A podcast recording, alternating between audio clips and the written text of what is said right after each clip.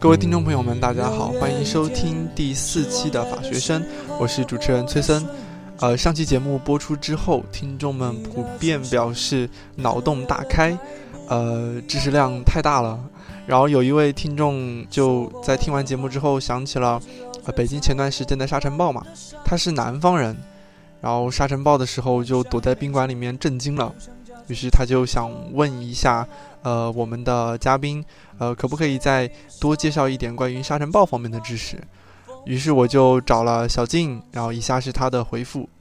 ：Hello，大家好，我是小静。呃，因为本人是南方人，所以其实我也没有经历过非常多次的沙尘天气，主要也只是在北京读书的时候有经历过一两次。那么我想，因为时间有限，我想在这一次主要是说两个问题，一个是。嗯，到底什么是沙尘天气？第二个是沙尘天气的成因。那么第一个，什么是沙尘天气呢？其实我想这里面有一个误解，就是不管是普通公众还是很多的媒体。然后他们在报道沙尘天气的时候，是其实是不区分扬尘、浮尘和沙尘、沙尘暴这三种沙尘天气的。很多时候，只要北京出现扬尘，然后我就会看到各种媒体上面都说北京今天刮沙尘暴了。其实这个在气象学上是不准确的。沙尘天气是分为三种，一种是呃扬尘，一种是扬沙，还有一种是沙尘天气、沙尘暴。那么浮尘是最简最轻微的，就是空气中有一些的沙颗粒物和尘土颗粒物，然后这些颗粒物比较均匀的分布于空气中，它们会导致空气有所浑浊，让人体能够感知到。但是由于但是一般不会嗯对于人体产生过多的影响。另外，它们可能也不会对于这个空气污染造成特别大的严重的污染。另外，对于能见度的影响也比较小。可以说是属于小量级的沙尘天气。那么中量级的沙尘天气就是扬沙。扬沙其实每一年北京都会出现大概若干次，两次到四次那样。然后扬沙天气呢，它的特征是相对于浮尘而言，沙颗粒物和尘土颗粒物的浓度更高，空气更加浑浊，而且。沙土也不再均匀地分布于空气中，可能会上下翻滚，然后让你感觉到呃呼吸起来很不舒服。像我上次在北京的时候遇到一次扬沙天气，然后整个天都是黄色的，就让你感觉所有的东西都是黄色的。然后我们的学校居然让我们在这种天气里面开运动会，我也是醉了。然后这种天气会导致能见度进一步的下降，一般会下降到能见度在十公里以内。第三种就是沙尘暴天气，如果一旦出现沙尘暴天气的话，就是会导致能见度进一步下降到一公里以内，就属于能见度非常低的情况了。同时还会导致空气中的沙石大量增加，并且，嗯，上下翻滚，然后导致人体非常非常的不适。这种天气几乎就无法外出，这个就是沙尘暴了。然后第二，我想说一说沙尘暴的成因。其实我觉得打一个非常好的比方就可以解决这个疑问，就是沙尘天气之所以会产生，就是两个原因：一个是下垫面，也就是地面的情况；第二个就是冷空气的强度。其实就相当于一辆汽车，然后在奔跑。我们大家可以就是想一想自己周围的生活经验：如果我们自己开一辆车，然后在呃，马路上跑，还有在那个乡村的泥土路上面跑，还有在建筑工地上面跑，然后感觉是不一样的。然后，如果有一辆车在你面前驶过，那么在这三种情况下，它所能带给你的这个，嗯，感觉也是不一样的。如果是在很干净的，并且并且潮湿的这个路面上跑的话，是不会带起来多少尘土的。如果是在草地上跑，也基本上不会带起尘土。但是如果是在比如建筑工地这种有大量裸露的土石的地方，那么尘土就会变得非常多，然后就尘土飞扬。比如说，就像武汉在修地铁的时候一样。所以呢，沙尘天气其实就是这两种原因造成的：一种是有非常强的冷空气带来非常大的风，能够把地表的各种沙石卷到高空，甚至可以卷到三千米以上的高空中；第二。就是一定要下垫面足够干燥，并且足够的沙漠化，能够导致土石能够非常容易的被。被大量的卷入到空气中。那么，其实大家可以想见一下，这种情况最多出现的，在中国及其周边而言，主要就是在华北，像黄土高原这一带。还有像西北地区，比如说呃内蒙古高原，或者是像蒙古高原上面，它们上面有大量的裸露的沙漠、沙漠化的地带。然后当冷空气从那里经过的时候，就会带起非常多的扬尘，然后把它们卷到高空，然后就播撒到我们东南方的像北京啊、华北平原，或者是像甚至到了上海啊这一带地方。所以其实沙尘天气每一年都会出现，只是出现的程度不同。所以呢。大家对于这种天气其实也不必过于惊讶，但是，而且其实从历史上来讲，据科学家研究，沙尘天气在两千两百万年前就已经有了，可以说是一个比人类历史可能还要久远的天气天气现象了。所以呢，大家对于沙尘天气也不必过分的惊慌。嗯，但是而且我们国家现在在对于沙尘的治理方面也正在进行。然后其实说实在话，北京的沙尘天气，呃，相较于奥运会之前已经少很多了。我在北京的那四年，从零八年到一二年，基本上没有发生过沙尘暴，只是每一年可能会有一到两次的扬尘。当然这一次确实是发生了沙尘暴，但是发生的成因可能也，嗯，更多的是比较偶然的气象因素。对于治理沙尘暴还任重而道远，尤其是内蒙古高原还有蒙古高原上面的土地沙漠化现象还没有得到根本的扭转，所以呢，还需要大家一代一代人的努力。嗯，好，那谢谢小静，呃，脑洞又打开了一次。呃，由于今天这期的嘉宾他在访谈过程中提到了一个很有意思的东西，所以我想在访谈环节之前进行一个说明。就是我们今天的嘉宾，当他在提到环境与环境法的时候，他说：“呃，对于这一领域虽然是他的专业，但他自己也是半桶水。”呃，我的个人观点是认为这没有关系啊。如果我需要的是一桶水的话，那我去找专家学着好了。但是这并不符合这档节目的一个宗旨嘛。我们这档节目就是想要去聆听不同法学生对于不同问题的一个看法，所以不需要你的看法有多么的正确，或者是多么的。权威，我们所需要的是你能表达出你的一个看法，并且去期待这种不同的看法或见解能对其他人产生一种怎样的影响。那下面就开始我们今天的访谈环节。今天这期节目，呃，我邀请到了一位好朋友，呃，他叫依林，来做客我们的节目。呃，依林跟大家打个招呼吧。嗯，大家好。你叫啥？哦。啊，大家好，我叫裴艺林。嗯，啊，可以吗？可以，可以。好，那个，那我们今天这期节目所聊的话题，呃，跟环境和环境法有关。那依林就先，呃，那你可不可以给我们介绍一下环境法？哦，环境法就是环境的，呃，环境法就是法学的一个分支了。然后它主要的目的就是以保护环境为目的的。然后在这个环境法的这个大的领域里面，主要就是有三个部分，一个是那个污染防治法，一个是自然资源法，还有另外一部分就是自然保护法。然后像污染防治法，主要就是可能在我们国家是比较重要一点，就包括水污染防治啊、大气污染防治啊，还有土壤污染防治这一类的。嗯。自然保护法呢，就是我们接触日常生活中可能可能会接触的比较多，就是比如说有那个呃国家森林公园，还有自然保护区，嗯，还有一些野生动物保护这一类，就是包括就是属于自然保护法。最后关于自然资源法，它属其实是属于环境法和经济法的交叉，因为自然资源法会关是主要是关注资源的那个合理利用。主要就是关于矿产啊、林业啊、草原呐这些自然资源的管理和利用的，然后主要就是这三大块。哎，那那你当初第一次了解到环境法是什么时候呢？就是你在本科生、研究生的时候，为什么要选择这一门呃研究方向呢？嗯，第一次接触学习环境法应该是在本科的时候吧，就是我们大概是大二的时候会开环境法这门课程，还有嗯，因为日常也会。觉得说保护环境是一个在我们中国也比较重要的事情，所以就对环境法比较感兴趣。其实我个人的话，是因为嗯，初中或者高中的时候，当时在武汉有一个叫做 WWF 的组织，就是世界、对对世界自呃自然基金还是啊 世界自然基金会，对对世界自然基金会啊，对对对，就是一个熊猫的图标的那个吗？对对对，就是大熊猫为标志的那个。然后他们那个组织在武汉有一个有一个分队，有个小组。然后他们经常会组组织一些活动，当时就是因为参加他们一些活动，就觉得，嗯，对于这方面有挺多接触和了解吧。然后虽然文科，当时高中学的是文科，但是一直觉得以后如果能够跟就是从事跟地球环境或者是地质环境那方面的工作的话，会觉得挺有挺有兴趣的。所以后来读完本科以后，说法学要再继续分。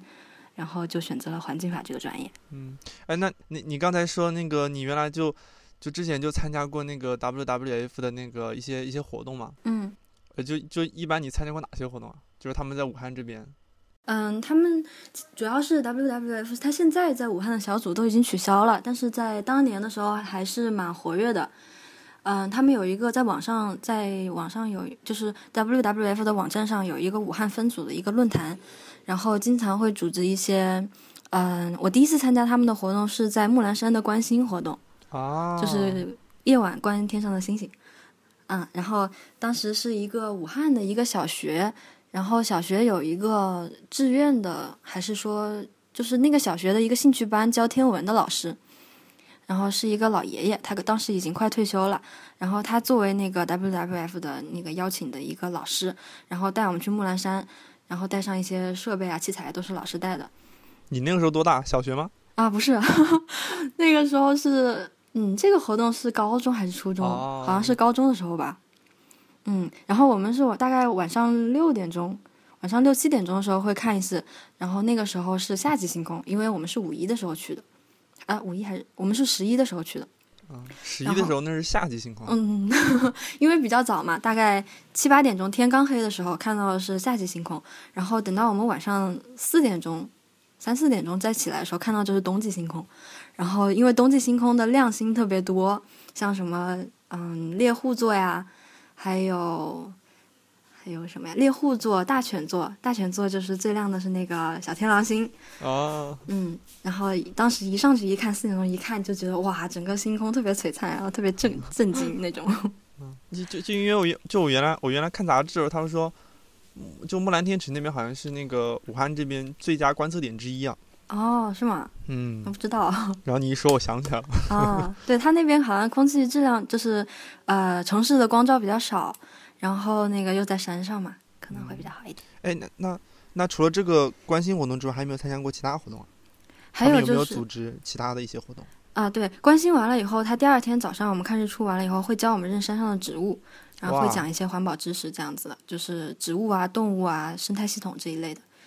也是比较简单。对，然后在武汉的话，还有呃，比如说他会组织我们到武大的那个标本馆来参观。当时那个时候标本馆还是可以随意进出的，哦，现在现在不能随意进出了吗？对呀，为什么？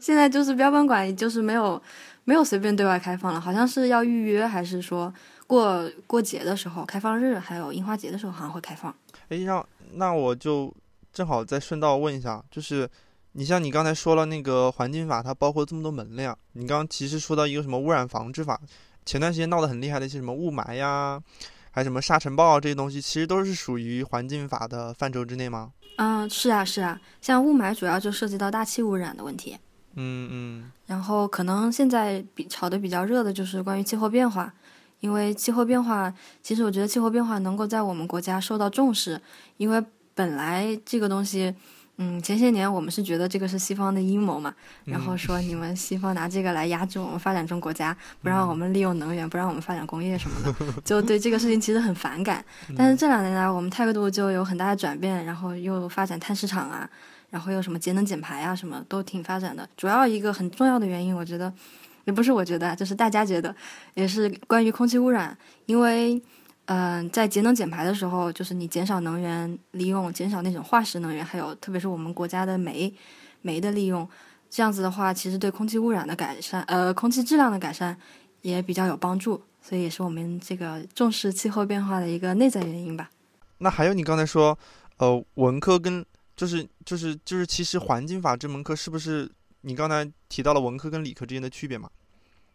环境法这门课是不是呃就就就这门这个专业是不是很依赖一些理科知识啊？嗯，会有啊，因为环境法我们会觉得它比较像是一个交叉学科，就是自然学呃自然科学和法学的一个交叉学科。就是说，比如说前些年我们国家对于空气质量的那个检测。不是只有，就是说，它只有检测比较大的颗粒物，然后就没有检测像我们现在的说 PM 二点五算是小颗粒物嘛。然后近两年来，我们就把那个环境质量标呃空气质量标准，就把它怎么说，就更新了。标准是不是把标准拔高了？对对，这个标准就改了。它不仅包括原来的几种污染物，还包括一些呃细颗粒物 PM 二点五。嗯，就进行就是随着这个。我们对科学上对于空气质量的认识进一步提高，然后法学上也有做相应的改变。然后其实土壤污染也是，我们现在正在起草的土壤污染法，其实也跟就是跟我们对于土壤中的重金属啊，还有土壤中的农药残残余，还有那些水文质量它们的流动，就是对于这些问题的认识是密切相关的。就是基于我们的科学认识，才可以在法学上做具体的规定。好的，好的，嗯，那那那就对这个环境法已经有了一个初步的了解了嘛？我们现在，呃，那我们就开始介绍一些，呃，你在学习环境法的时候的一些情况吧。嗯，呃，就是因为因为你你你在呃你是去年走的哈，在去法国学了一年。对，我是一三年八月份去过过去的。嗯。那可不可以给我们先简单介绍一下你在法国那边学习环境法的情况呢？嗯，法国那边，其实我去了以后就觉得，就在那边就特别深切的感受到环境法是一个交叉学科，因为，嗯，可能这个可能也跟我去的那个学校有关，因为巴黎我去的是巴黎十一大，然后巴黎十一大是一个，嗯，是一个理科方面比较强的强的学校。呃，它就是，所以我们环境法其实是在整个大的环境专业下面的。哦。然后我们环境，嗯，然后我们环境专业还有什么材料啊、化学呀、物理啊、物理环境啊，就这些其他的专业。所以，呃，我们学校在在巴黎十一大学环境法和其他学校就不一样的一点就是，我们不仅上法学的课，还上一些环境相关的课程。但是你在上这些课程之前，你好像没有那些什么关于什么化学、材料、物理那些知识啊。啊，但是没有关系嘛，我们是跟环境法的同学一起上，所以其他人也没有这方面的知识。那也就是说，大家之前平常课余的要准备的那些材料，还有很要补充的很多知识，其实是来自于那些理科的那些知识吗？嗯，就是我们的课程安排来说，一方面有环境法的课程，然后另外一方面就是有这些公共课。像我们公共课的话，可能就会有，嗯，比如说水啊，有一门课叫水、地下水和土壤。然后还有另另外一门课叫生态与环境，然后另外还有呃经济与环境啊，这是另外一门课。然后我们还有一些还有一些那种讲座性质的课程，就是整个邀请各种各个领域的方面的那个学者，比如说我们会讲那个那个涉及的领域就特别广。就其实也挺有意思的，听一听。有时候就会讲森林，然后有时候就会讲，嗯，哪个法国的哪个殖民地岛关于乌龟的保护。然后 另外有的就会讲说，嗯，那个孕妇怎么样预防那个就是有害的辐射，就是辐射对于人体健康的影响。那那也就是说，其实他他在他在这种环境这方面的那种。教学上面还是比较注重对你们多样化的一种培养。对对，它就算是一种，就觉得你以后从事环境法这方面的实务的话，会需要各种各样的跟环境相关的具体知识。那嗯，你就不希望我们以后走入社会以后，走入工作以后，遇到这些事情以后，会成为一个完全无知的人，然后可能会遇到一些比较棘手的事情，就觉得在这方面有一些科学素养，到时候会比较得心应手一点。哎，那那但是但是如果他。他培养的这种东西，如果太广的话，会不会有点太杂了呢？就是环境，他在对于环境这一块的学习的话，嗯，呃，反正课时的来课时的话来，就是从课时的方面来看的话，这方面就是这种通识的课还是比法学课程时间要少，要少多了。哦，嗯，但总的来说，我们在法国的课程都课时量都特别大，然后每天课都还排的挺紧的，而且我们星期六上午也会有课。哦，那那就是就是从周一一直上到周六吗？嗯，对，大概，呃，其实是这样的，大概我们每天会有嗯两门课吧，就是两个半天的课，大概一门课会是三个小时的样子，然后一天是两门课，两门课或最多三门课。然后周六上午，因为周六上午会有一个集中的时间，我们要上一门课叫做呃，最开始是上生态与环境，然后后来是上经济与环境，就是环境经济方面的，主要都是关于通识课。哎，我就感觉好像你刚才在讲的时候提到了很多次跟经济方面的一个互动啊，就是为什么这种互动是一个非常必要的东西呢？或者是非常得到就是得到了很多重视的东西呢？嗯，因为在。嗯，因为其实我们在关注环境的时候，环境和经济它这两个东西一直是处于比较算是矛盾状态吧。特别是在我们国家就是要降强调经济发展的时候，前几年会以牺牲环境为代价，就是环境和经济从一定程度上说还是有一定的矛盾的。那如果我们现在重视重视特别重视环境的话，GDP 可能会放慢。像这呃这这两个月是不是就是？说那个 GDP 就比较慢啊什么的，嗯，但是我其实因为我之前接触经济是经济方面是很少的，然后我一直都不太能够理解为什么为什么我们不能够通过发展环境产业，然后来拉动经济发展，因为我们也许可以淘淘淘汰掉一批那种嗯落后产能或者是那种高污染的产业，然后发展一些新兴的那种环保产业。嗯，我觉得这一直以来也是我的一个困惑吧。但是后来我问了别人以后，他们就告诉我说，我们现在要淘汰的那种高污染产业，主要都是劳动密集型的，那种纺织啊、工业啊，都是劳动密集型的。那淘汰掉他们以后，就会需要大量的那种劳动力、劳动力人口，需要解决他们的就业问题。然后这是一个比较大的问题。但是如果你发展环保产业的话，比如说，呃，土壤污染治理产业啊。或者是一些水污染防治企业啊，他们需要的是比较高精尖的人才，需要有一定的专业技术知识，而且他们吸收的那个就业劳动力，对于劳动力的吸纳能力也比较小，所以可能还是说一个经济转型的问题。哦，哎，那哎，我觉得你讲到一个讲到了一个比较有意思的东西啊，就是其实你原来对于对于环境对于环境法的考虑可能。会认为就是说，哎，既然它是好的，我们就为什么不用它呢？但其实可能你考虑的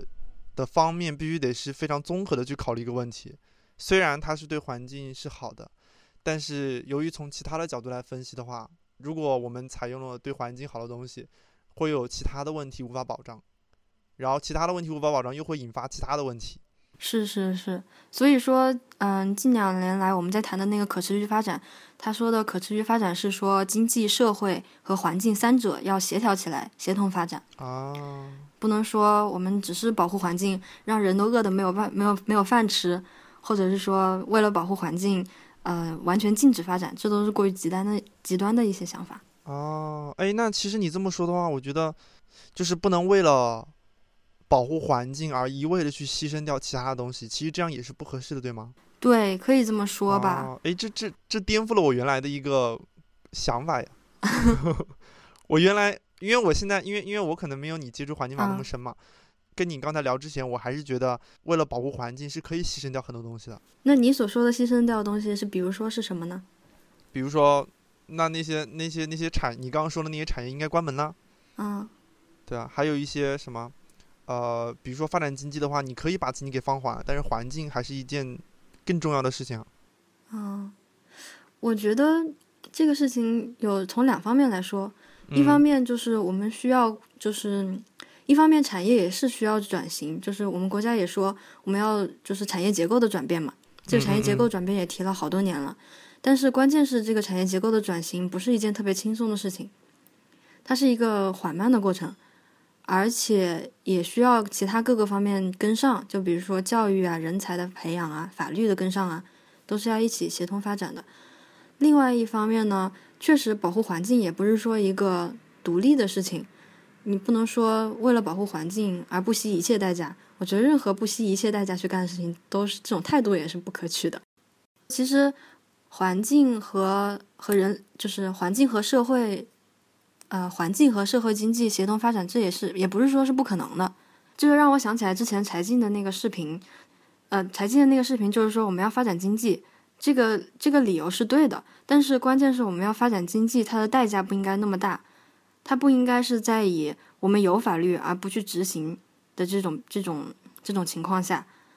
环境和经济也是可以相互协调，来就是说让他们的矛盾，哎，我也不知道该怎么说，大概就是这个意思。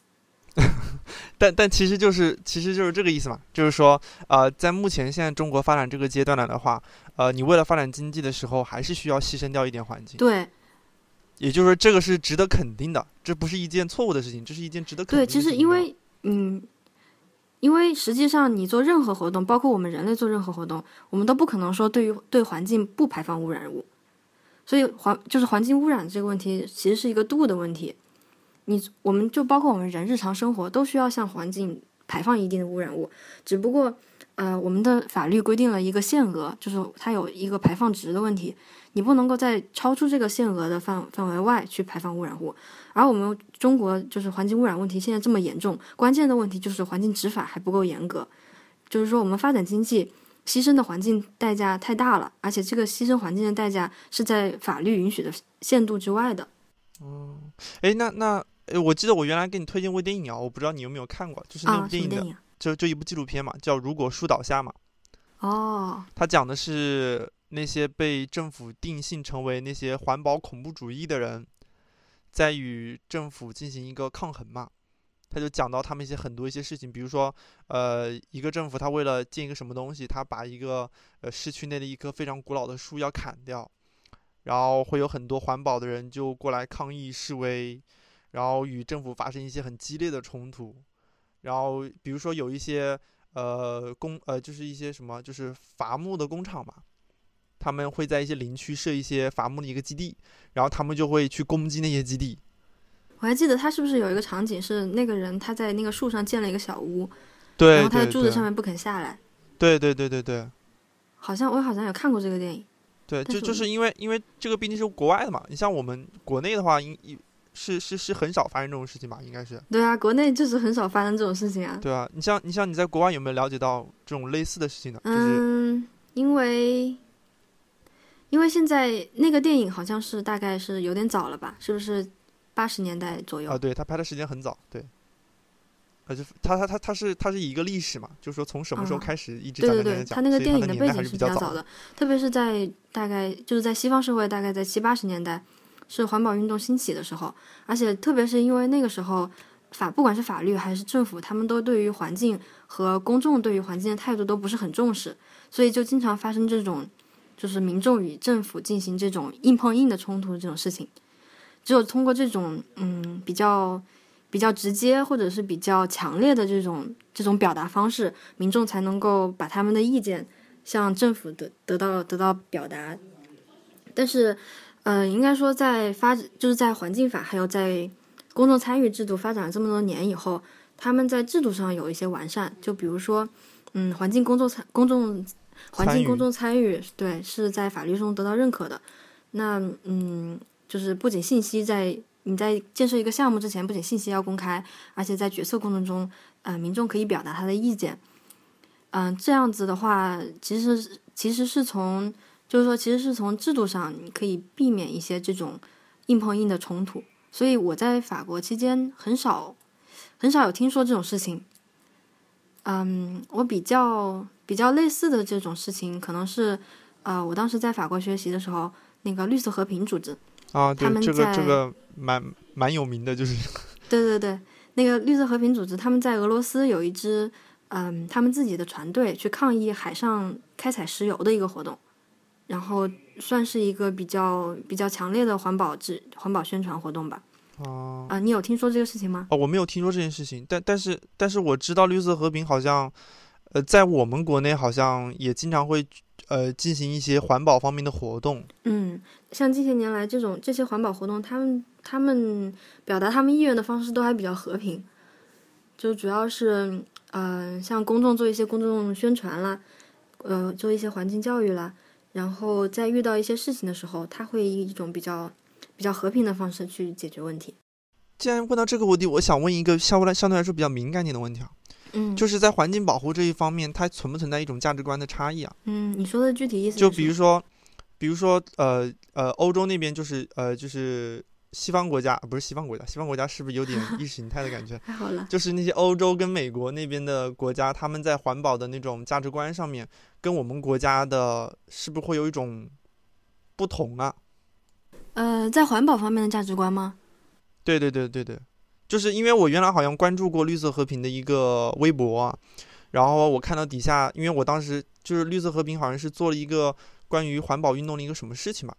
然后结果呃，我具体的事情我我不知道了，然后那个冲突也不是很激烈哈，嗯但是就是我看了底下的留言的话，呃，很多那些那些普普通的那些就就就那老百姓嘛，他们有的人就会反映说，呃，因为绿色和平它是一个境外的一个组织嘛，嗯嗯对吧？对，国际性他。说他们就对他们就会说，呃，是不是有一种可能，就是说他们他们国外在在利用这种环保的一个组织，来向国内灌输着某一种他们所认可的一种环境保护的价值观，但其实那种价值观是不符合我们国内实际的。哎，这就是各种阴谋论呢，说什么气候变化阴谋论一样。我觉得哦。哦，其实一个道理，是对，我觉得这个可能是就国人很喜欢这样，就是中国人有时候，嗯、就是一部分中国人很喜欢这样子揣测吧。嗯嗯嗯。但其实他们他们所寻求的那种环境保护的那种立场啊，跟他们的言行，其实也是比较合理的，对吗？对对对，我觉得这种阴谋论是没有道理的，特别是像绿色和平这个组织，它的所有资金来源都是关于都是都是来源于个人捐赠，就是他没有受他不接受企业的捐赠，所以他不会为这些大企业所利用，他也不接受来自于政府的捐赠，所以它是一个完全独立的一个环保组织。啊啊，那我们就接着回到刚才的问题啊，就是，哎，我们刚才讲到法国的你在学习的情况，你你最大的感触还是觉得，呃，他们那边可能就是说交叉性比较强，是吗？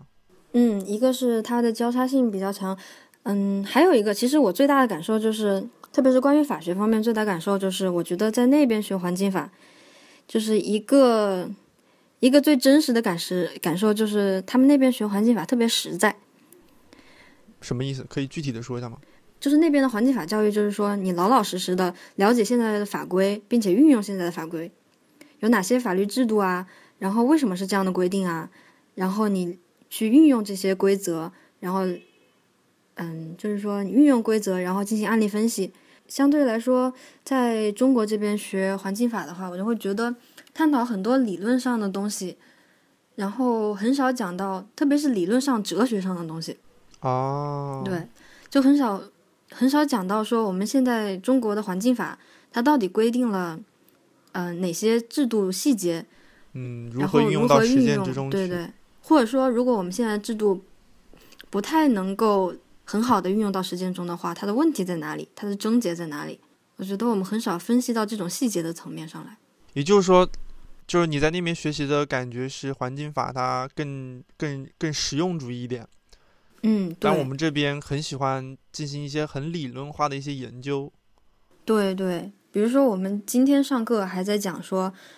呃，实证主义法学还有自然法学派，他们对于我们在环境法的方面的方向，呃，环境法的研究方法有什么影响？还有就是我们会经常讨论说，呃，比如说我回来以后上课，老师就会问我一个问题，说，环境法是以人为本位的，还是以环境为本位的？就是在法国，我们从来就不会讨论，就很少会讨论这方面的这个层次的问题。环境法是以人为本位的，还是以环境为本位的？对，就是说环境法会不会规定说我们要，其实跟我们刚才讨论的问题也是相关的，就是说环境法会不会规定我们在某些问题上，只要它是对环境产生非常严重的后果、不可逆转的后果的话，我们就不惜一切代价不上这个项目，然后要进行环境保护，然后其他事情推到一边。啊，这就是以环境为本位的嘛？对，这这就比较是以环境为本位的，就是说，嗯嗯嗯，在一些在一些比较有原则、有底线的事情上，啊，就是在一些事情上是有一个底线的，你只要是触碰了这个底线的话，你就不可以再往后退了。哦，但是但是如果那个东西对人非常重要的话，能不能的问题是吗？就是如果那个对人特别重要的话，呃，能不能触碰到那个环境的底线对对，就好像是当时我们在考，嗯、就是在考虑三峡大坝的啊？的建设的问题，它其实其实三峡大坝还是触碰到一些环境的底线嘛？这个也涉及到就是说，哦，它这这这个还是个我争议们的科学？论，对我们的科学论证，我们的科学论证是不是足够的充分？是不是有让嗯足够的人能够发言，他们的声音能够被表达出哦来，让观众能够有一个比较全面、一个能够分析辨别的一些材料，然后我们才能够说它是不是确实触及到环境的底线。就是他论证的依据其实还不是很充分。如果要你要你要下一个结论的话，对吗？对，就当时呃，这个三峡大坝它这个项目最后能够通过了，就是因为国家觉得它对环境是有一定影响，但是我们通过一些措施是能够弥补这些影响的。但是另外也有些专家，他们以个人的身份跳出来说，这个三峡大坝真的不能够建，它建了以后对环境有不可逆转的影响。其实这也跟当时呃三峡大坝的环境影响评价的这个程序中。是不是有足够的、充分的这个公众参与？是不是他们的信息足够的清晰透明？是不是就是国家在里面有一些主导，来来影响这个项目的是不是能够通通过？啊，因为录这期节目之前嘛，我的观点还是觉得，你像比如说，呃，像三峡大坝这种东西，它可能对环境是造成影响的，我们不应该这么做。但是跟你聊了这么多之后，我就会突然发现，哦，原来是这样子的。我突然就会，呃，知理解三峡大为什么要建三峡大坝，因为他考虑到了一个是以人为本，以人为本位还是以环境为本位的一个问题，考虑的角度不一样。还有就是说，呃，关于信息公开的问题，如果政府在做一件有可能会影响到环境的一件工程或项目的时候，它在信息或程序上足够公开，足够让公众知晓，是不是这件事情？它最后所造成的影响，或者说，呃，公众的接纳度就会就会好一些。嗯，对，其实，在环境领域，我们特别要强调公众参与，就是因为环境问题有它的不确定性。那么政府它又不是一个全能政府，所以政府一定要保证以最大的公众他们集中大家的智慧来对于一个环境问题进行决策。嗯，这不仅是保证这个决策。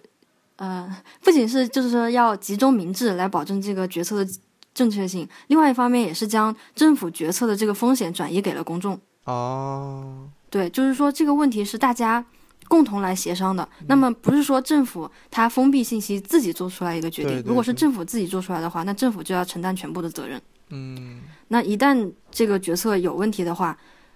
我们民众就会觉得。受欺骗啦，民众就会把所有责任对产生抵触心理，把所有责任都怪在政府上。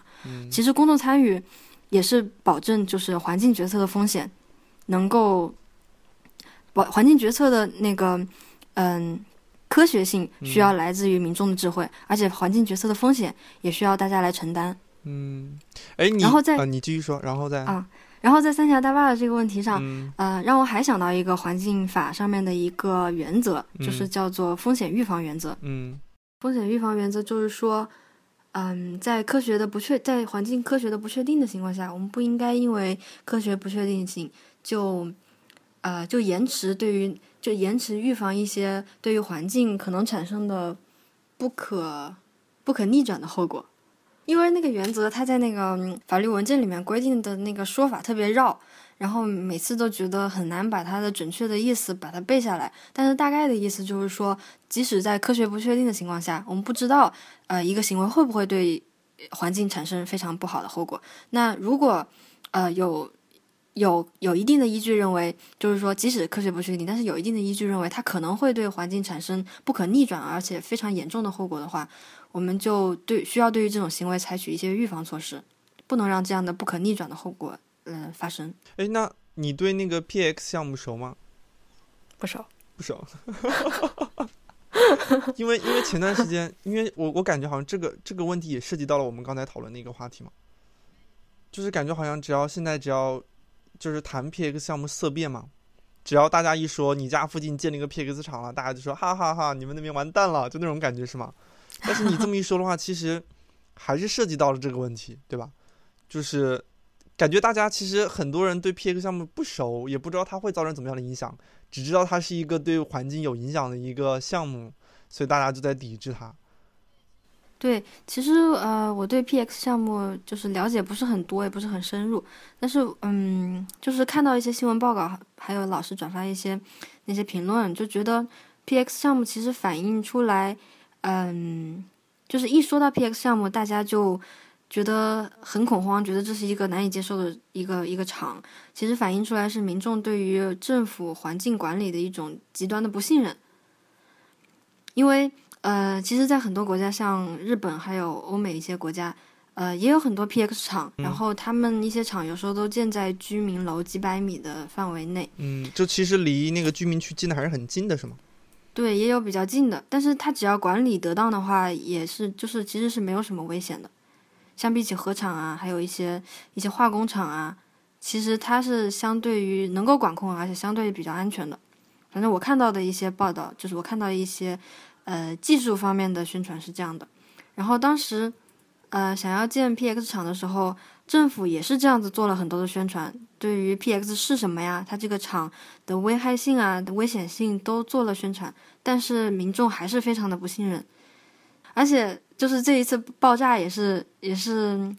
也是很讽刺，就是说你确实政府做了那么多宣传，然后它还是爆炸了呀。对啊，对啊。也就是说，它其实这个爆炸它是个个例，对吗？它当然是个个例，不是所有 PX 厂都爆炸了。对啊，但是给给民众的反应就是说，好像我只要进了 PX 厂，它就会爆炸，它就会对我这里环境造成一种不可逆的影响。对，它就加强了民众对于这个政府的不信任，还有对于这些厂的这种这种不安的情绪。啊，嗯，而且就是觉得政府之前做的那些这些科普宣传，好像也都觉得特别无，就感觉他的那些就是说法都特别无，显得特别无力。对对对，你这么一说，我突然想到了一个，呃，我之前不是参加那个招聘会嘛，笔试的时候，当时他有一道题，就是一道材料题嘛，讲的是一个我忘了是一个地级市还是县级市，呃，他那个地方跟其他地方在竞争嘛。他们要好，我印象中好像是要他们，他们要同时要抢一个抢一个那个一个项目，但那个项目对环境是有影响的。他们好像是通过招标的形式吧，就是不准确的地方，呃，到时候听众可以指出来，我现在不太记得了。反正就是他们要通过一种招标的形式要抢一个项目，于是当时那个那个那个市的一个市长还是市委书记，反正就是他们的一个领导嘛。就是开始也没有想过说这个地方能能得到，于是他就写了一个方案书，结果就中了。中了之后呢，他就跟他上面的那些人就这么默默的就把这个项目给启动了，没有跟下面的民众做任何的交流和沟通。结果这个项目就是通过一种非非正常，就是非官方的渠道流入到了民间中去。结果这个项目就在微信和朋友圈上面被转发了。反正就是很多很多很多条，就是在他们那个地方被炒爆了，他们就在那儿，然后老百姓在那儿示威抗议，呃抗议，然后反正这件事闹得很大，最后他那个地方的呃那就就刚才引进来那个那个领导，然后他就下马了，闹得这么大，对对对，但是但是后来呃大家后来在反省这件事情的时候，他们就在说，其实这个这个项目当初引进这个项目，他们他们。之所以会有几个几个城市都在抢，是因为这个项目对经济发展确实有着非常非常大的作用，而且它对于环境的一个影响，并没有民众所宣传的那样严重，所以大家都在反思中间到底缺了哪一环。嗯，然后产生的民生。对对对，然后通过你刚才的那个解释的话，其实那一环就在信息公开这上面，就是政府它并没有对信息公开做的非常的一个透明啊，或者是。呃，做的呃，并没有将民众接纳进来。对，有时候民众就会觉得好像自己被骗了。对对对，就是说什么你正在背着我搞这样一个东西，我竟然不知道，就会有这 种感觉，你知道吗？嗯。然后你你刚刚一说到呃，政府在这方面做的不够，然后我突然想到，就是因为当时我在笔试的时候，我也是这么写的，我就是说 政府可不可以就是说呃，引进这种新媒体的方式啊？比如说武汉市政府他要搞一个引进一个什么项目，然后他可不可以通过他的一个官方微博或微信账号啊？来进行一种宣传，来让大家知道这件事情。这个其实关于嗯一个项目，它要它要获得政府许可的时候，其实比如说在武汉市那个武汉市环保局的网站上，它是会有公示的。啊，它它其就就是说，它它它现在会公示出来。对对，它会公示，只要做环评的项目，它都会有公示。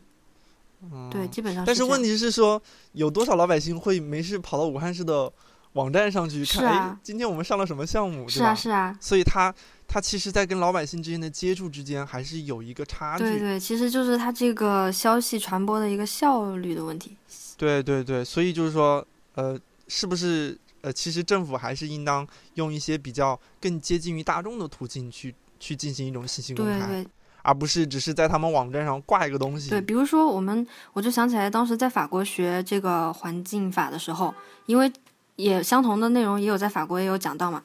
然后他们那边关于嗯这个信息公开和公众参与就有非常详尽的规定，他就会说，嗯，你在这个递交了许可，就是递交了这个项目的许可申请以后，多少天你要把它挂在这个厂址的周围多少方圆多少公里的地方，然后呃需要。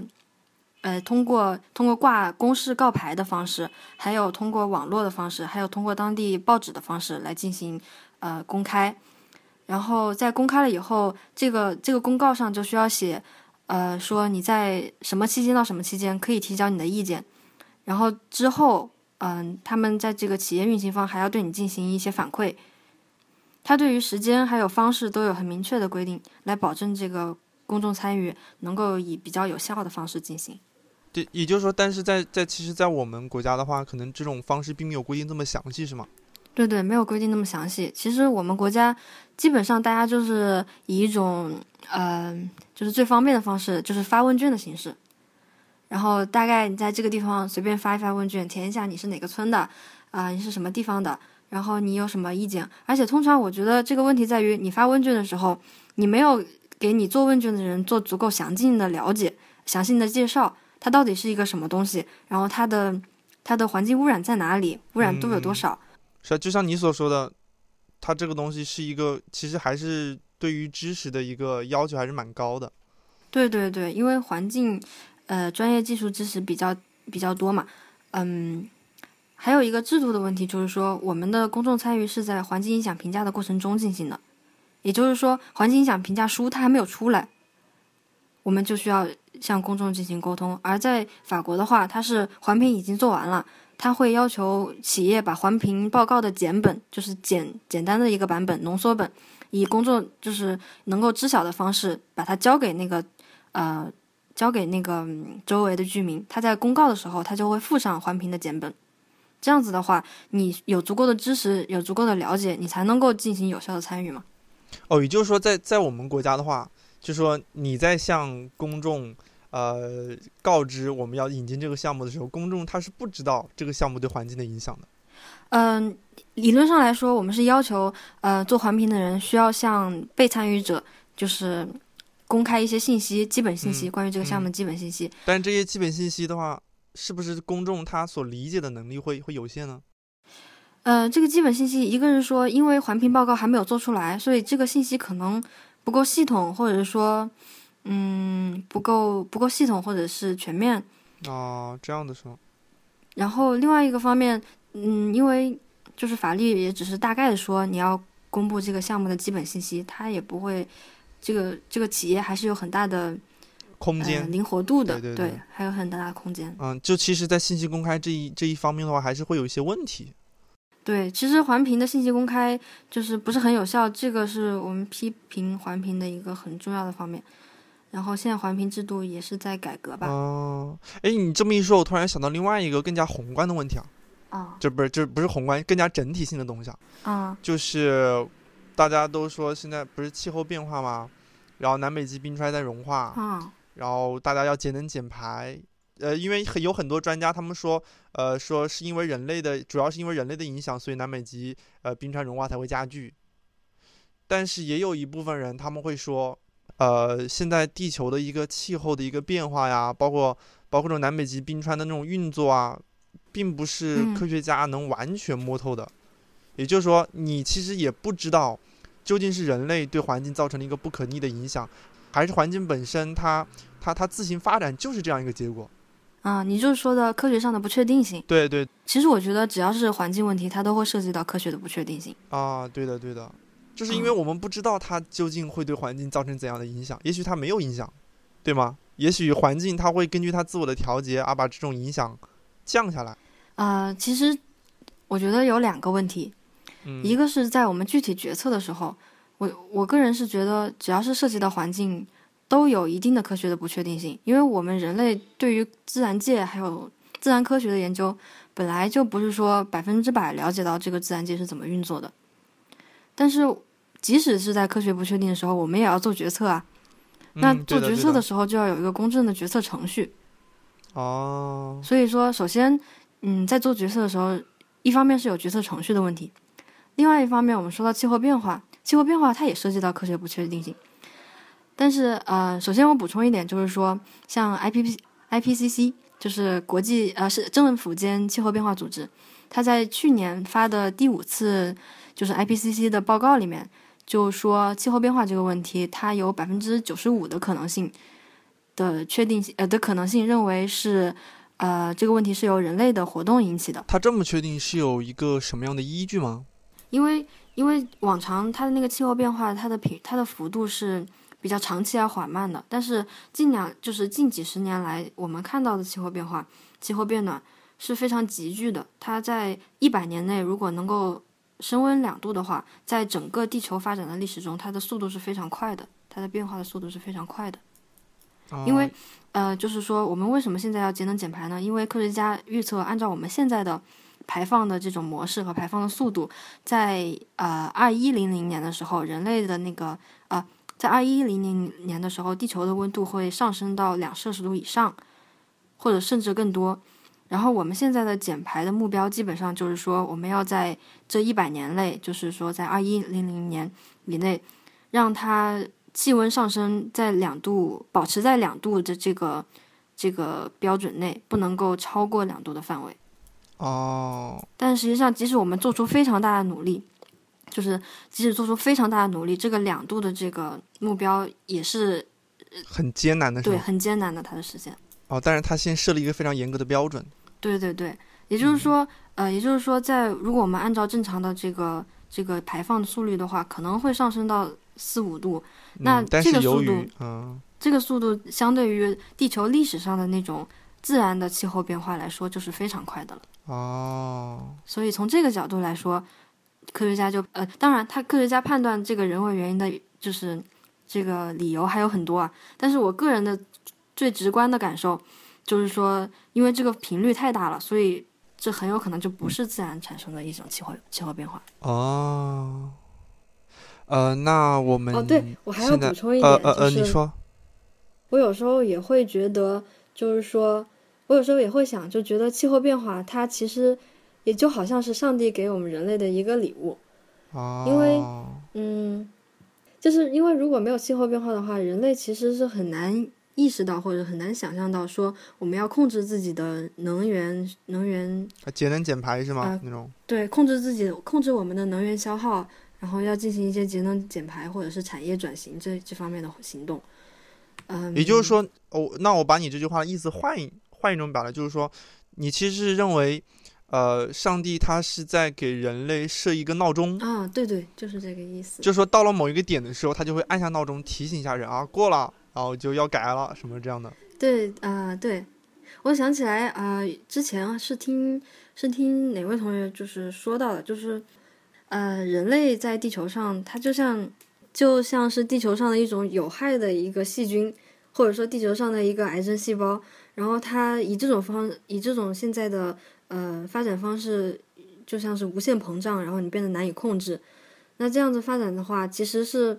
毁掉了地球自身的免疫系统，然后最后也要毁灭自己。就也也有可能就像是地球上的艾滋病一样，它破坏地球上的生态免疫系统，然后最后最后也要毁灭自己。那那其实我可以把你这个，其实我把它说的更更更更整体一点啊。也不光是人类吧，就是比如说人类作为一个地球的统治阶级嘛，那那那原来恐龙也统治过地球，呃，恐龙其实也是作为统治阶级在地球上生存之后，地球也是觉得它的数量或者是它的发展影响到了地球本身，于是大自然它就会以某种方式把它淘汰掉。呃，小小行对小行星撞击现在还只是一种假说。就是就是以某种方式将它淘汰或灭绝掉，这样大自然可以得到一个更好的平衡。其实我想到之前，嗯，我们有同学讲到一个电影，就是说，其实地球它就像一个有生命的一个生命体一样，其实它有它自己的信息反馈系统。然后，人类如果是一个对于地球生存发展的一个有害细胞的话，然后地球它就自身变得过热，然后慢慢的。产生一种对人类有害的环境。那个，我可不可以提一下我之呃，我我最喜欢看的那个美剧《行尸走肉》？啊啊，呃，在那个《行尸走肉》第二季有一段，就是当时男主角在跟一个老年的一个智者在那抱怨，说为什么我的孩子要出生并生活在这样一个地狱中？就因为当时僵尸的病毒在全席卷全球嘛。然后当时那个智者他就说了，呃，就是类似于你的那样一句话，他说，大自然有自己的一个调节的体系。他说他觉得人类过多的话，他可能就会有以以某种方式来来减少人类对于大自然的影响。Mankind's been fighting plagues from the start. We get our behinds kicked for a while, then we bounce back. It's nature correcting herself, restoring some balance. 嗯，对对，大概就是这样的一个意思。对，它就有这么一个一个逻对，辑，就好像嗯地球是一个生命体一样，然后对对对，就说感觉好像就是说，呃，感觉现在身上跳蚤多了，很不舒服，我就去冲个澡，就这种感觉。就如果把它拟人化的话，就是这个样子的。哦，我突然还想到一点，呃，你诶就你有没有看过《三体》啊？就是一部就是号称是中国现在蛮牛逼的一个科幻小哦，说。对，我有听说。啊、那个《三体》里面，呃，因为我先刚看开头嘛，它嗯。开头有一段我觉得讲的特别嗯。好，就是呃那个女就那个女主角嘛，她她是因为文化大革命，她被下放也不是下放嘛，就是等于就是说，因为她家里原来是资产阶级吧，然后就把她派到了内蒙古的一个边疆哦嘛，然后当时内蒙古边疆好像是东偏东北边，全都是那种呃很茂密的那个那个那个丛林嗯。嘛。然后当时生产队就在那边把那个丛林的树全砍掉，在那边建农田嘛。哦然后这个时候他在那个生产队里面遇到了一个男嗯的，然后送给他一本嗯书，那本书讲的是，呃，那叫什么来着？杀虫哦剂，就是人类运用杀虫剂对环境的一个影哦响。那是寂静的春天吗？哎，对，好像就是那个，我不知道那好，我记哦得有春天两个字。对，因为寂静的春天就是那个当时七八六七十年代，当时美国在环境运动兴起的时候特别有名的一本书，然后就是讲了农药大量被运用的话，可能会导致我们整个生态系统的破坏。对对对嗯，他当时当时那个女主角她的一个逻辑啊，她是这么说，她嗯说她当时看了这本书，她震惊了。她震惊的原因是，在她印象中，她觉得，呃，杀虫剂、农药啊是再普通不过的事情了，它嗯却对环境造成了这样的破坏。他会觉得你我就是生活中我们人类做的很多事情，是不是有很多都是这样，在你认为在你认为是那种微不足道的，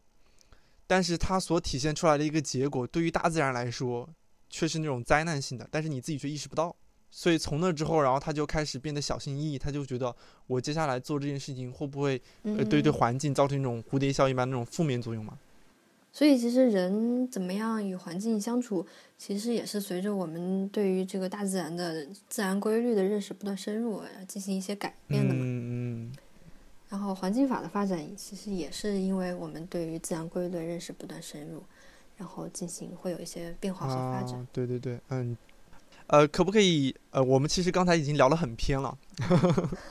可不可以现在聊一下？呃，你在法国那边和中国这边的一个实习的情况？你在法国那边有没有经历过什么样的实习啊？嗯，我在法国那边其实就是在一个关于气候变化的方面的一个公司实习了六个月。嗯，是呃，是实习主要是干什么呢？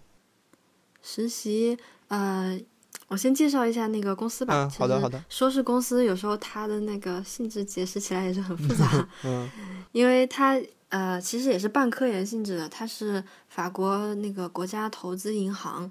下设的一个一个分支机构。然后一方面它负责一些那个在低碳还有可持续能源领域的一些投资，像一些清洁发展机制的投资啊，还有嗯碳排放市场这方面。然后另外一方面就是科研，然后我实习的部门就是在那个研究部门，然后他们不同的人也有不同的专长，呃，像有些人负责碳排放市场啊、能源市场啊，然后另外一方面人负责，呃，比如说关于农业和气候变化，关于森林减排，还有有的是关于城市怎么样应对气候变化，嗯，所以有多种多样的一些形式。然后我当时我被安排的那个就是负就是研究呃碳排放市场的，主主要是在从事什么样的工作？碳排放市场。嗯，碳排放市场，然后我主要就是介绍一些中国碳排放市场的情况，因为这两年来，从一三年开始，我们有现在已经有七个碳排放市场的试点，已经正在呃正在武汉是吗？呃，是湖北省有一个碳排放市场的试点。它是以省为单位的是吧？嗯，对，湖北省和广东省是两个省级试点，另外就还有五个市级，比如说呃北京市、天津市，然后上海市、深圳市和重庆市，这另外五个都是市级的排放试点。那那那你做的一个工作，除了呃碳排放市场，它是调查一种市场的一种。一种经济方面的东西吗？还是碳排放市场就是嗯，以一种经济比较效率的方式，然后促进碳减排。因为嗯，其实促就是一般来说，嗯，就是要促进减少碳排放的话，一般有两种方法，一种就是那种呃管控，就是政府管理和控制的方式，就是英文就叫 command and control，然后就是一种行政命令的方式，可能是。嗯，这是一种行政手段。另外一方是，呃，另外一方面的话，就是经济刺激方面的手段。然后，经济刺激的手段又又分为两种，一种是碳税，然后另外一种就是通过市场的方式，就是发展碳排放市场。通过通过市场的方式来来降低碳排放吗？对，嗯，它的那个大致的那个机制就是说，嗯，比如说湖北省哈，这湖北省是一个单位，那湖北省大概所有的排放企业。我们给它定一个上限，定一个 package，然后，嗯，然后把这个所有的这个总额分配给各个企业。这个分配方式可以有很多种啊，可以可能是根据这个企业本身它呃历史上的排放数额，然后呃相对于历史排放可能稍微减少一点，嗯，给它一定的限制。也有可能是根据这个整个行业的整体排放水平，然后我们定一个标准值，说。呃，大家都只能排放这么多，然后把这个配额总配额分给各个企业，这样子各个企业就得到了它的初始配额。然后，嗯，初始配额是在这个一年中的年初发放下去，然后等到第二年的这个时候，我们就到了这个碳排放市场的履约期。履约期就是说，呃，你有多少配额，你实际上也只能够，嗯，只能够排放这么多，嗯，碳。那你如果排放的更多的话，你就要在市场上买配额；你如果排放的更少的话，你可以把配额卖给别人。哦，我觉得这样就就能蛮蛮好的去限制企业来进行一个。对，其实它给企业就有一个经济刺激，就是说你如果减排的话，你可以获得一定通过卖配额获得一定的收入。嗯，哎，这个方法挺好哎，就感觉蛮有效的。然后企业它也要衡量，就是说你。你自身减排，比如说你减排一个单位，它的成本是多少？然后在市场上买这个配额，它一个配额的成本是多少？它会衡比较衡量这两个，然后来考虑它是通过减排的方式去履约，还是通过去买配额的方式去履约。所以价格在这个市场上有一个很重要的一个一个指一个指标的一个作用。如果说这个呃普遍的碳市场的价格非常低的话，那企业就想，那我还不如到市场上去买配额，我不要自己减排了。所以说，如果碳排放市场的它那个碳价过低的话，就没有办法起到那个刺激减排的作用。然后现在欧洲市场基本上就是这个问题，就是普遍碳价太低了。哦，对于是就有点刺激不到那个企业的。对对，然后欧洲他们就会觉得我们现在碳排放市场是经历了一个挫折，或者说有一点失败，他们要改革，他们已经就是已经通过了一个改革的方案吧。嗯嗯。然后来完善他们的制度。嗯，呃，那那你除了进行这种碳排放、碳碳排放市场的一个调查之外，还有没有碳排碳排放交易？嗯，啊，那除了进行这方面的一个工作之外，还有没有什么其他的内容呢？啊，另外的，我们实习的一个我自己实习的一个工作就是，啊，我们每个月会出一个简报，就是各个国家在低碳发展和提高能效方面的一些政策的更新。当然，法律政策也包括在其中，很重要的法律政策。每一个月都得出吗？对，每个月都有得出。然后每个月大概关于那工作量很大。嗯，是还有点大。我们大概每个月会关注二三十个国家吧。然后我自己就负责大概一些七八个亚洲国家，然后有时候几个中东、非洲国家，或者是南美的一些国家。这个其实是就是我实习的 CDC Climate，它跟另外一个。一个大的能源企业，就是我就不透露了。另外一个大的能源企业签订的一个合同，其实是这个能源企业它需要了解各个国家在低碳和能源方面的政策，因为能源企业是很关注这方面的嘛，所以它就是和我们有一个合同，说需要我们提供这样一个报告每个月。啊，那你在那边实习了六个月之后，你有没有什么感触啊，或者是感触的话，一个就是觉得欧洲这边它对于气候变化其实还是有很多的重视，就是他们的重视程度会比我在之前国内所感受的到的要强烈一些。然后大家民众，嗯，都对气候变化这个议题有很多的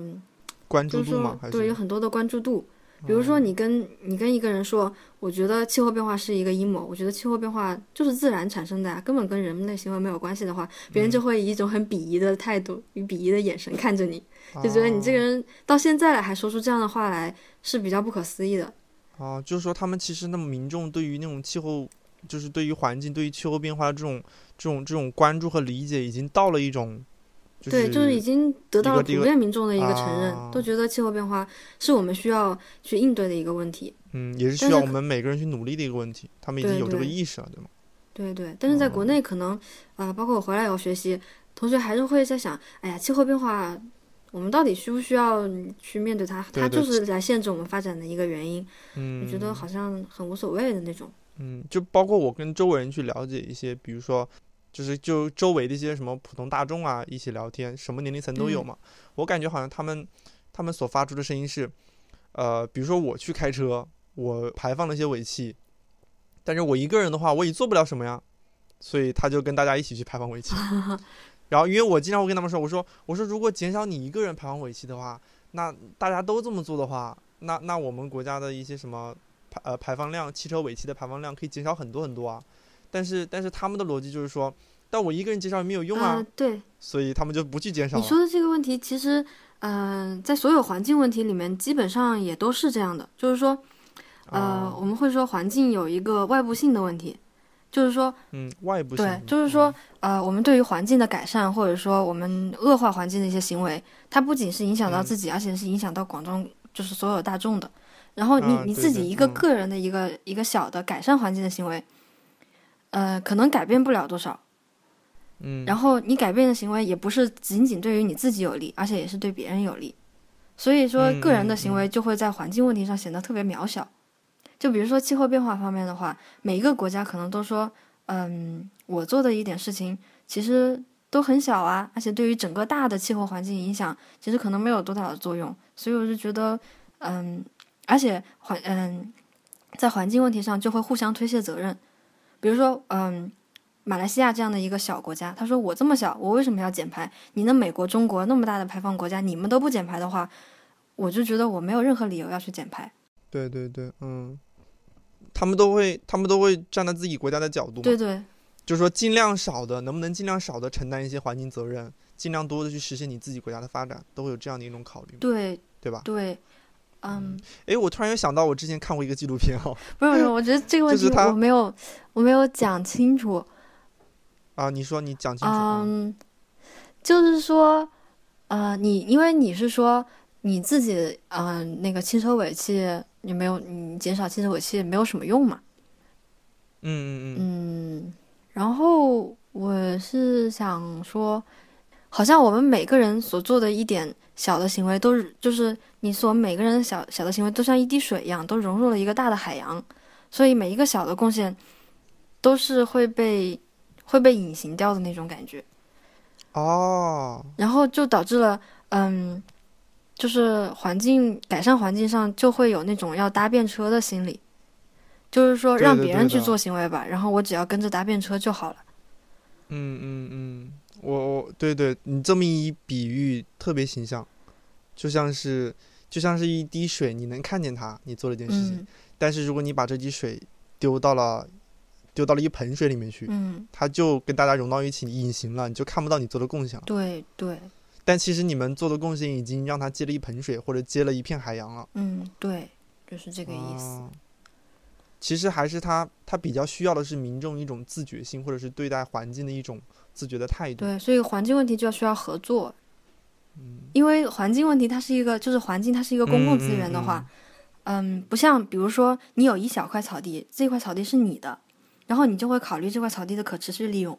但是如果它是一个公共草地的话，所有人都会尽自己最大的愿望去利用它。然后在气候，比如说气候，如果我不考虑的话，别人会考虑的。呃，对对对。然后在气候变化也是一样的，嗯，然后然后同样就是说，你对于环境做的有利的贡献，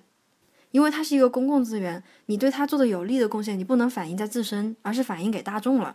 所以你就没有这个动力去对环境做有利的贡献。对的，对的，对的。所以说，在气候变化领域，因为气候它也是个公共资源，你对于它的有利贡献，你是不是反映到自身，而是给了大家？你觉得这个利益太分散了，所以你就没有动力去做这个有利的事情啊。所以它还是需要一种，就是超越利己主义的一种。啊，这个这个超越利己主义，这个道德上的要求太高了，我没有办法去实现它。对啊，但就是，但如果你。你你如果对环境确实有一份心的话，你其实是一种超越自己的一种一种一种道德。但是你没有办法这样子要求每一个人或者是每一个国家。对啊，所以说解决这个环境，就是说还是说，哦，其实刚才说的草地还有这个气候变化都是外部性的问题，就是说环境它作为公共资源，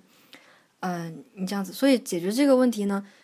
呃，一个方面就是让那个产权变得清晰。其实上碳排放市场就是让产权变得清晰的一个一个利用的方式。对的，对的。让别人让所有人都觉得这个东西跟自己有关，对，跟自己的利益相关。对他把这个气候的公共资源，他把它产权化了，变成你自己的一部分。还有什么途径吗？还有另外一个途径就是，嗯，就是把外部性内部化。然后屁股是一个经济学家吧，然后他就提过，提出了一个观点，就是就是就通过税收的方式把外部性内部化。啊啊，就是你刚才也提过这个，就税收的一种方式。嗯。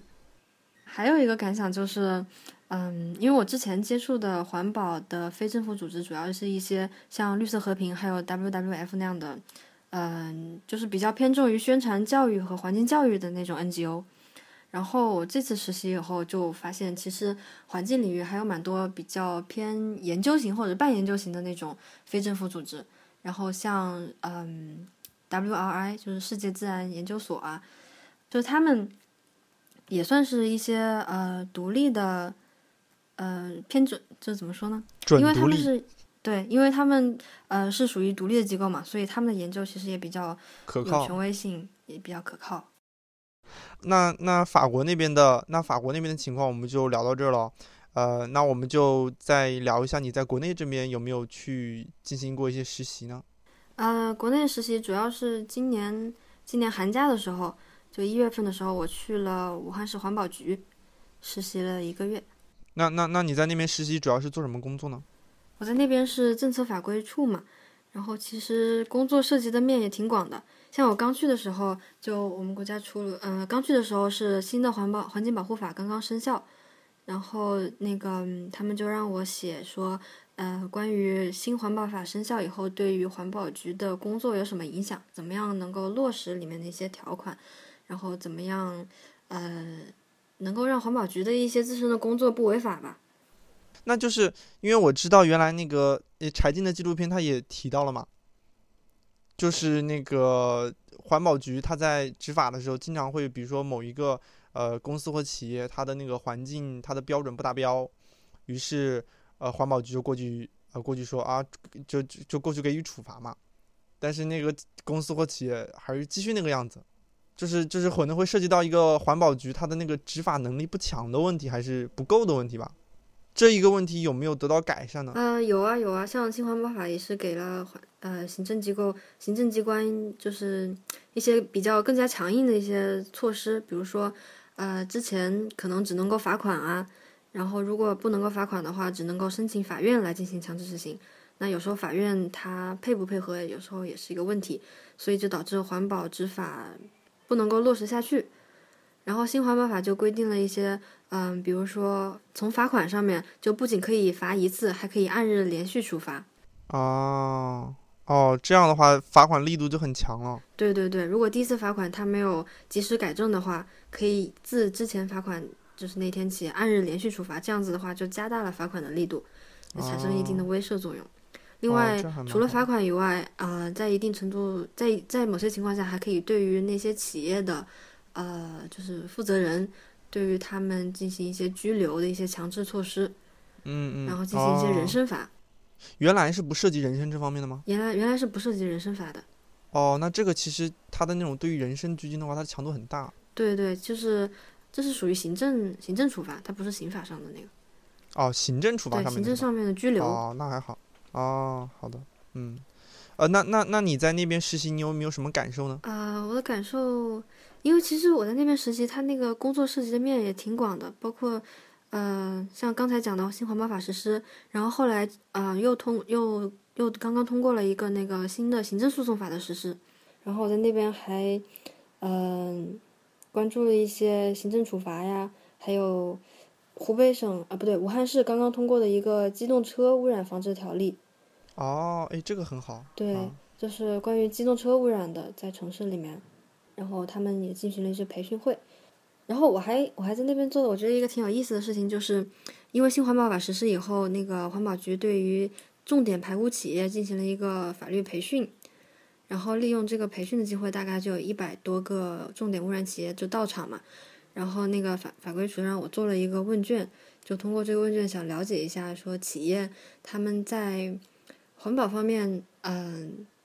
难处吗？对，有什？么难处？然后他们如果说有一些，他们有一些环保违法行为，到底是因为他们对于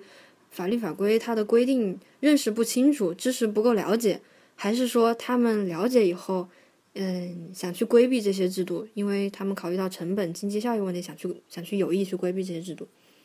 然后这是做问卷的一个主要的目的。另外还想了解一下他们就是对于环保局提供的这些呃环保行政服务，就是信息有没有公开到位啊？那个嗯服务沟通有没有通畅啊？这方面哦的一些、哎那那那听你这么说，其实我感觉，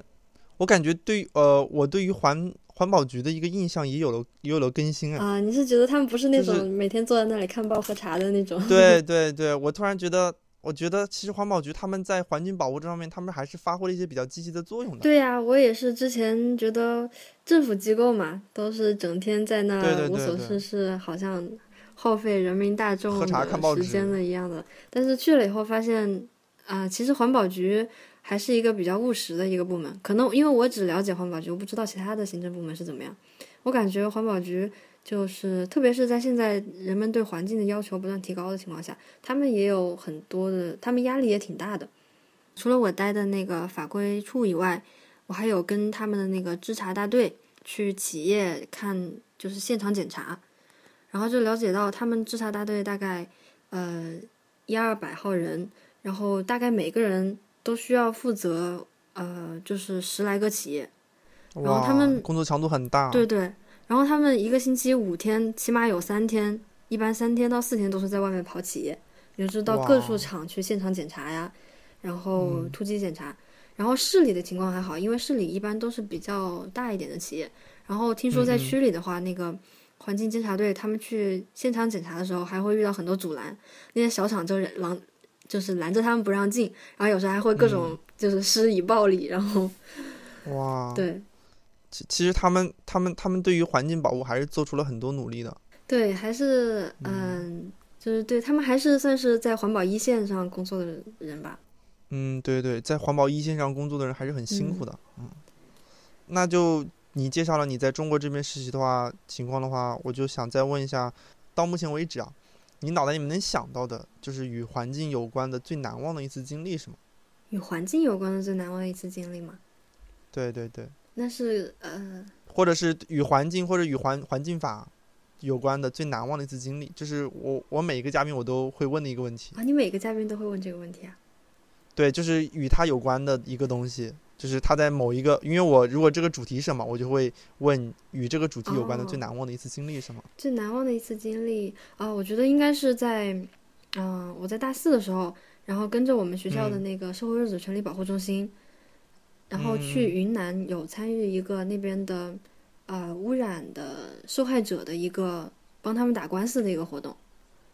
哦，哎，是公益诉讼吗？呃，那个不是公益诉讼，其实对，但是那个那那次经历给我印象特别深刻。当时大四的时候，因为嗯，那个是叫云南的一个葛渣案件。其实云南葛渣案件是算是中国环境领域的第一个由民间呃民间环保团体提起的公益诉讼，但是我们跟就是之前那个公益诉讼是由自然之友提起的嘛，然后这个我们是自然之友和武大的那个社会弱者权利保护中心，他们联合起来在公益诉讼之外做的一个私益诉讼，就是帮受害者打官司，而不是为环境打官司。哦，我觉得也挺重要的，因为呃，因为首先你在环境问题里面，那个环境是受到了污染，但是受害者他们就是他们受到环境污染产生的那个状况也是非常对的对的，就是也是很触目惊心的。嗯，其实这里涉及到一个人权了嘛，就是环境权的一个一个问题吧。对对，当时我们去到就是去到那个村，那个是云南那个曲靖市，然后去了以后，嗯，当时就那个村里面，好像说就已经产生了一个癌症村嘛，哦、然后。大概就是有很多人都是非正常的，就是年轻力壮的那种三四十岁的年轻人，然后他们都得各种癌症，然后主要就是因为当时那个葛家它堆放在那里，没有任何的。控制，然后雨水冲刷以后就冲到他们的河里面、田里面，哦、这样然后他们种出来的大米都是重金属超标，然后重金属负极的。天呐，那那那你你说最难忘，它是一种什么样的一种体验最难忘呢？嗯，然后我们就，然后我们就进到，我们就是去帮，我们是想，我们当时去的时候是想到那个村民先看一看，然后有没有受害者希望打官司，然后我们就呃给他们提供服务，帮他们一起打官司。嗯，然后我们了解的比较，呃，就信息比较全的，就是有一家，他是爸爸妈妈，然后两个孩子，然后其中一个孩子就是，呃，在前几年就已经得癌症就去世了。哇。然后，嗯，他两个孩子其实都是在小时候都是跟着爷爷在田里面，然后玩那个水，那个水就是被那个葛渣污染了以后，呈是呈现的就是那种淡黄的颜色。就是非常浓重的黄色颜色，对他们没有那个意识颜色，觉得很好玩，然后就每天接触。嗯、后来，呃，那个那个哥哥家里的哥哥，大概就是在十几岁的时候吧，然后就一下子得了肺炎和一个叫做一个很和另外一个很罕见的癌症，两个癌症同时并发的，然后就很快就就去世了。然后，嗯。然后就一直想打官司嘛，然后呃也没有很合适的途径和信息，然后嗯就是这样。然后这个就是他们家这个案子还上了那个绿色和平吧，他们绿色和平的队友过来做调查，然后也有过来做化验，然后就是把这个曲靖的癌症村的事件有宣传报道出去。后来我们去帮他们立案，就是收集到了各种材料啊、证据啊，包括土壤也取了样去做了。环境叫什么？环境鉴定，就做了土壤的鉴定，然后证据都收集出来以后，我们去立案，结果法庭还是没有给我们立案。是是因为觉得这个影响太恶劣了吗？还是就是也是环境环境诉讼环境方面的诉讼的一个问题，就是呃，法庭会考虑到这个这个案子的社会影响，因为你这边一个立了以后，其他很多人受害者都会想去打官司，哦，他会觉得法院自己会觉得压力很大。嗯嗯嗯，那那那也就是说这件事情后来就不了了之了。对，我们去立了两三案，然后也没有立成，就没有办法了。啊。然后关键这里面还有一个问题，就是因为它这个污染厂业是原来是原来的一个国企，然后现在这个国企已经就破产了，然后也没有资金去赔偿这些受害者。哦，也就是说其实还是很难以赔偿的，对吗？对，包括他们之前就是自然之友打的那个公益诉讼。他们，嗯，他们如果要获取获取赔偿的话，基本上都是政府来出这笔钱。哦，对，就是让我印象很深刻的就是，你一去到那个厂里，你去到那个化工区，就随着我们车子开过，你就可以闻到不同的味道。然后一起那个同行的小伙伴，你就会一边开着窗户一边说，一边数说一种味道、两种味道、三种是味道，就一直大概数出来五六种不同的，就是很难闻的气味。然后你想想，我们白天是这样，企业。其实，在白天是比较守规矩的，然后企业在晚上会偷排，然后你想当地的居民在晚上的时候，那些企业一起来偷排，他们所忍受的环境真的是很难以想象的。天呐，对，就我们平常路过都会觉得一些很难受的味道，他们集中排放的话，嗯，有些人就说，有些人就说晚上就会被臭醒，然后都睡不着觉这样子。但但其实这种这种状况现在还是。还是得不到一个很有效的解决了。这种状况就是环境污染，其实就是以被害人的角度来讲以，被害人的角度来说，哎呀，现在，嗯，被害人提起的侵权诉讼有，但是还是有各种阻挠吧。然后环境诉讼一个很重要的问题，也就是说证据证据的问题，因为因果关系可能不是很容易证明。哦，就是说你你你无法证明它的这种损害其实就是那个企业所导致。对，因为特别是像涉及大气的话，啊，呃，你很难说指定指向某一种企业，或者说你的病是因为它引起的，而不是因为另外的一些环境因素。啊，如果它是肺部感染了某就某种疾病的话，是吧其？实那个，比如说水污染的话，也是一样的。水污染它要能够进入你的体内的话，是很有很多种渠道的。比如说，有的是可能直接饮用，但这种情况下比较少。另外的话，可能是它通过呃土壤的富集，通过一些生长的植被的富集，然后通过饮食的方法进入到进入你人体内。比如说你在这里种种那个粮食，种大米的话，嗯，然后你是不是因为长期吃这里种的大米，然后产生的一些身体上的问题呢？对啊，对啊有时候也不好证明。嗯那那其实其其实从目前的角度来讲的话，这其实还是一个比较无解的问题，嗯，就是说只能只能说以后尽量让他就在这种被害人的保护渠道上，呃，更加的规范化所。以说在呃，所以说我们现在为什么要提出说以专门设立一个环保法庭呢？就是一个很重要的原因，就是说嗯要给环保法庭配置专门的科学技术人员来支持哦这些环境案件证据。的采集是吗？对证据的采集和论证。嗯对对对，你说他们就要解决说在多大程度上的一种因果关系的可信度，就嗯可以让我们在法律上认为它是可信的，可以成立一些因果关系。好的，好的，嗯，这这个确实是让我也觉得很难忘啊，就觉得因为因为因为因为它所涉及到的问题还是比较敏感和严重的。对对对，就是从从这个后果上看，我们会觉得，呃，这一个村它的得癌症的比例特别高，而且都是青壮年，就是确实是一种非常不正常的现象。但是你确实要去寻找司法救济的话，特别是私人要打官司的话，还是有一定的困难的。特别是如果没有没有一些公益律师来支持你的话，以他们以个人的话，其实是很无力的。因为环境他们要给自己打官司的话，那个费用很高，你要做环境鉴定的费用也非常高。对对，就是个人在这种这种自力救济的途径上面还是比较比较乏力的对，。比较乏力的。那我觉得建立嗯了那个环保法庭，然后配置了相关人员，可能以后也会有相应的法律援助相配套。我觉得以后还是会慢慢的好起来。就是就是还希望他能往更好的方向走嘛。嗯，是应嗯，该会的。好，那呃，那那我就再问两个，就是呃，每一个每一每一个嘉宾我都会问的问题啊。就第一个问题是你有没有通过思考？没有，而且我从来没有考过思考，我也没有复习过思考。好哦惭愧啊呃那你是怎么你你呃，那你对思考了解吗？或者是你是怎么看待这个考不考思考这个问对，其实我觉得我个人来说，我还觉得还是作为一个法学学生，还是考一个思考比较好。然后觉得作为一个法学学生不考思考，好像也不知道他理由是什么。但是我自自己呢，之所以没有一直没有考，是因为好像都因为各种机缘巧合，然后错过了考试的机会。啊、那你最近有没有什么打算呢？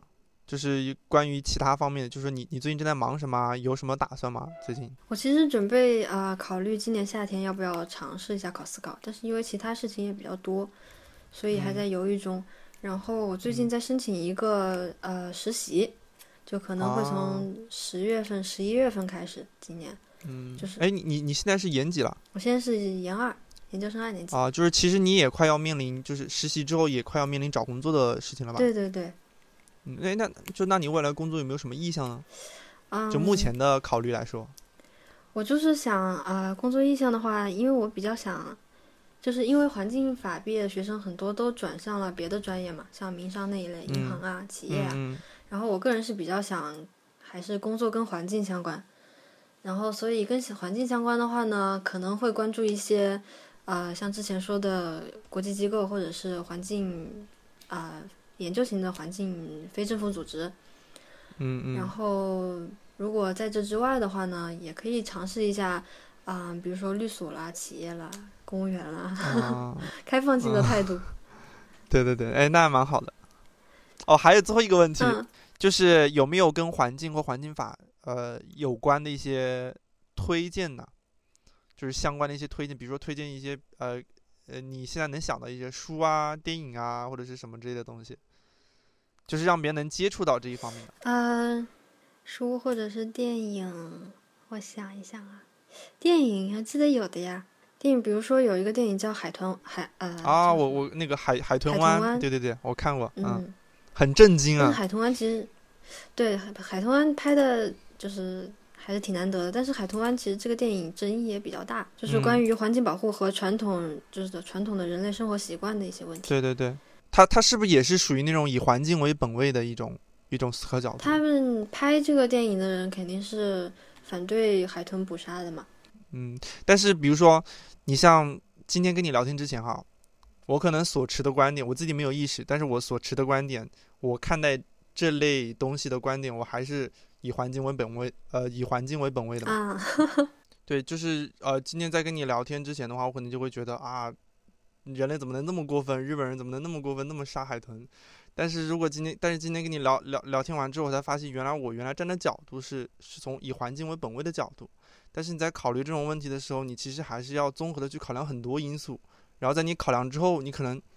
就会就会得出一种更理性的一种一种声音。是的，是的。完了，你这就会觉得这种东西其实其实这就就会觉得其实它这种这种行为不是那么简单的一种行为。是的，完了，你这被我一个学环保的人说的不环保了。不是，也不是说，只是说更加 理性的环保嘛，就是而而不是说让环保这种行为极端的发展下去嘛。对对，因为环境问题其实它总是一个，就是怎么说呢，总是一个权衡，需要权衡的问题。不管是环境跟经济啊，还是环境跟人呢，嗯，它就是跟各种不同的那种利益相呃相冲突的时候就得权衡嘛。嗯，然后然后说到电影，我觉得可能是因为关注环保这一块比较多，所以看其实看很多电影，它是有一些反映出来环保的一些观念或者是理念，比如说前些时的那个《星际穿越》啊，它其实也有环保的因素在里面嘛。对的，对的，对的，嗯，农作物的一个问题吧，对对对吧？其实也就是因为，哦不，还沙尘暴，还也是因为气候变化导致地球上不能够适宜人类生存了嘛，植物没有办法很好的生长，这样子。然后还有什么后天啊？啊，后天那个是大海啸。呃，那就那今天就差不多喽。谢谢依林，录到这么晚，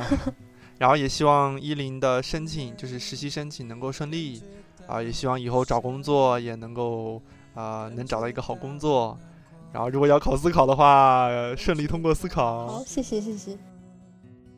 嗯，呃，那各位听众朋友们，呃，如果你对本节目或本期节目有任何意见或建议的话，呃，如果你或你周围的法学生有任何有意思的经历、不一样的体验，欢迎与我进行分享。我的邮箱是 cs 下划线 podcast at qq 点 com。就是 cs 下划线 podcast.qq 点 com，呃，微博和微信的公众号在节目的简介中都有，我这里就不再说了。那今天的节目就到这，我们下周见。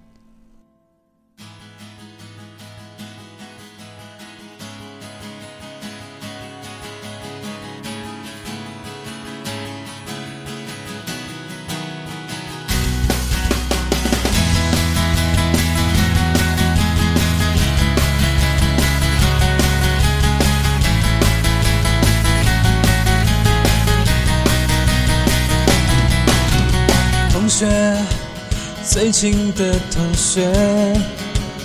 的世界多了你，更多快乐回忆。同学，哦，可爱的同学，不会忘记你。要是常想起我，Time to say goodbye。就在这一刻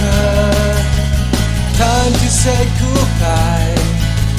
goodbye, Time to say goodbye，各自奔向未来。你要好好的，我会你。